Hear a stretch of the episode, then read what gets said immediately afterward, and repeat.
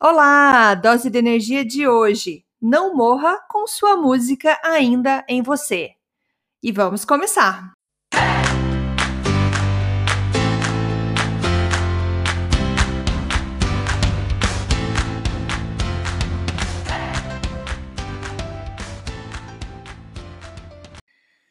Seja muito bem-vindo, bem-vinda a mais uma dose de energia. Aqui é a Andréia Brito, também conhecida como Deia, do andreabrito.com.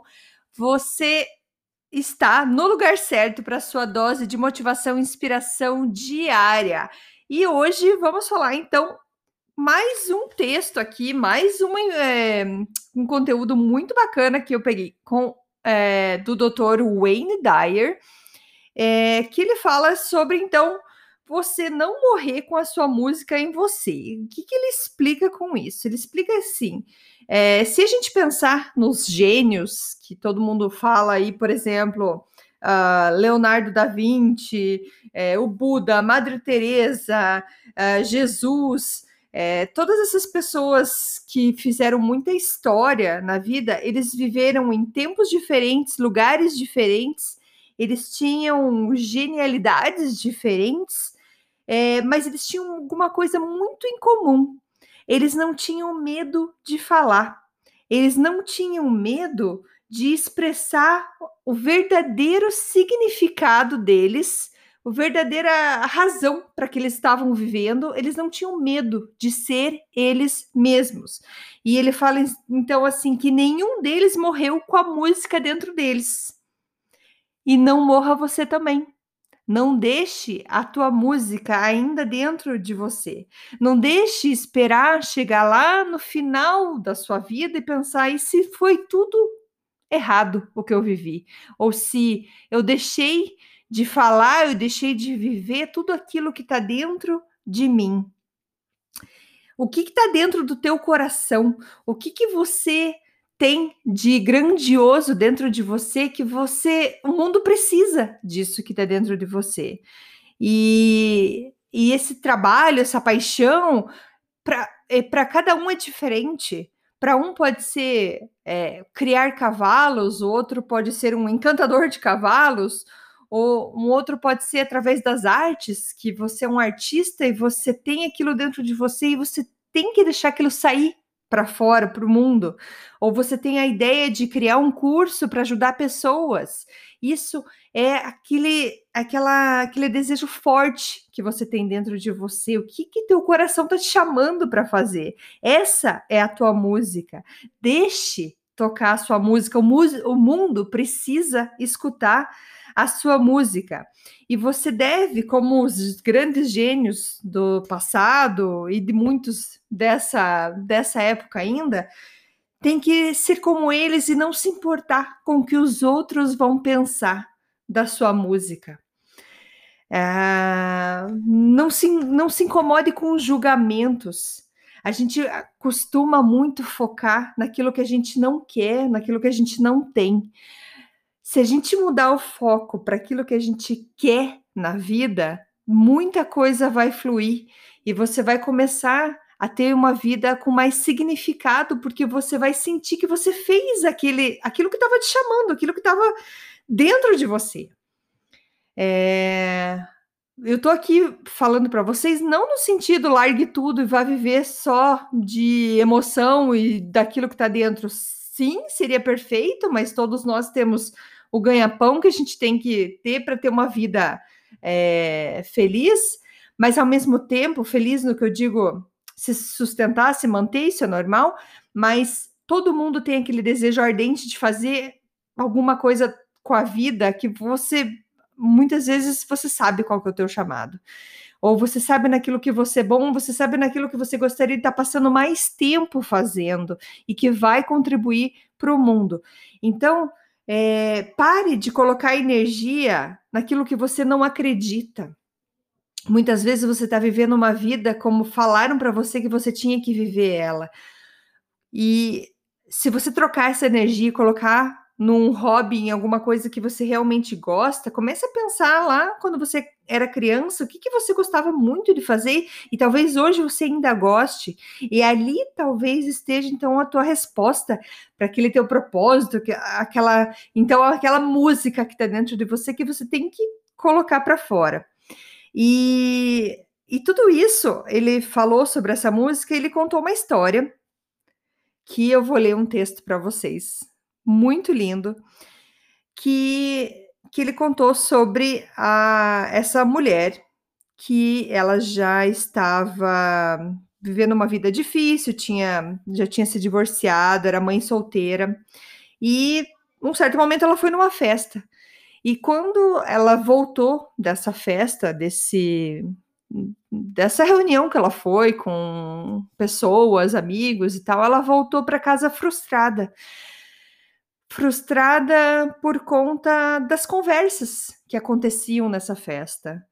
É, que tudo era muito superficial, era tudo muito falando sobre o clima, o tempo, e ela não via paixão nas pessoas, sobre paixão sobre a vida, sobre aquilo que eles queriam viver, sobre por que, que eles estavam ali, por que, que eles estavam vivos. E essa essa reflexão, como ela voltou frustrada para casa, fez com que ela criasse um texto que virou um livro. O livro se chama O Convite. E o nome da autora é Desculpa, o nome dela é Oriá Mountain Dreamer. E eu fazendo as minhas pesquisas, eu vou ler o texto para vocês dela, que é maravilhoso e tem uma reflexão esplêndida nesse texto dela. E eu fui descobrir que essa autora, ela é canadense, mora um, perto até da onde eu moro aqui, em Toronto, perto de Toronto. E ela hoje, se eu não me engano, tem 67 anos e ela escreveu vários livros, então ela é autora e ela escreveu vários poemas também. Mas esse livro, O Convite, foi o mais famoso dela, já traduzido em 15 línguas, então com certeza existe ele em português. E eu vou, o que eu vou passar para vocês foi a tradução livre, tá, gente? Eu peguei o texto em inglês e passei para o português. Desculpa, eu tô com uma tosse que eu tô tentando não tossir para evitar, mas é difícil. Então vamos lá. O, é, o que, que ela fala e tem tudo a ver com essa música dentro da gente, que o Dr. Wayne Dyer, porque foi num discurso do Dr. Wayne Dyer que ele fala então dessa autora e fala sobre esse livro dela, sobre esse texto. Então ela fala assim: uh, abre aspas, não me interessa o que você faz para viver. Eu quero saber o que você anseia e se você ousa sonhar em encontrar o desejo do seu coração. Não me interessa quantos anos você tem. Quero saber se você se arriscará a aparecer um tolo por amor, pelo seu sonho, pela aventura de estar vivo. Não me interessa quais planetas estão em órbitas com a sua lua. Eu quero saber se você tocou o centro de sua própria tristeza. Se você ficou aberto durante as traições da vida ou se você se murchou, ficou fechado pelo medo de ter mais dor pela frente. Quero saber se você pode aguentar a dor a minha ou a sua, sem querer escondê-la ou enfraquecê-la ou consertá-la. Eu quero saber se você pode estar com alegria, a minha ou a sua, se você pode dançar sem limites e deixar o êxtase te encher das pontas dos dedos das mãos até os dedos dos pés, sem nos alertar para sermos cuidadosos, para sermos realistas, para lembrar as limitações do ser humano. Não me interessa se a história que você está me contando é verdadeira. Eu quero saber se você pode decepcionar outra pessoa para ser verdadeiro consigo mesmo. Se você pode suportar a acusação de traição e não trair sua própria alma. Se você pode ser infiel e ainda assim confiável. Quero saber se dá para ver beleza, mesmo quando não é bonita todos os dias. E se você pode alimentar a sua própria vida na presença dessa beleza. Eu quero saber se você pode viver com o fracasso, o seu ou o meu, e ainda ficar de pé na beira do lago e gritar à luz da lua cheia: sim! Não me interessa saber se você mora ou onde você mora ou quanto dinheiro você tem. Quero saber se você pode se levantar após uma noite de tristeza e desespero, cansado e muito machucado, e fazer o que precisa ser feito para alimentar as crianças. Não me interessa quem você conhece ou como veio parar aqui.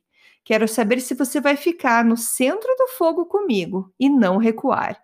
Não me interessa onde, ou o que, ou com quem você estudou. Eu quero saber o que te sustenta por dentro quando tudo estiver desmoronando. Eu quero saber se você pode ficar sozinho, consigo mesmo, e se você realmente gosta da companhia que você tem nos momentos de vazio. É isso, gente. Fechando aspas aqui, esse foi o texto então do livro da Oriá Mountain Dreamer, maravilhoso, que faz a gente refletir o que que está dentro de você. O que interessa é o que está dentro de você, se você é verdadeiro para você mesmo.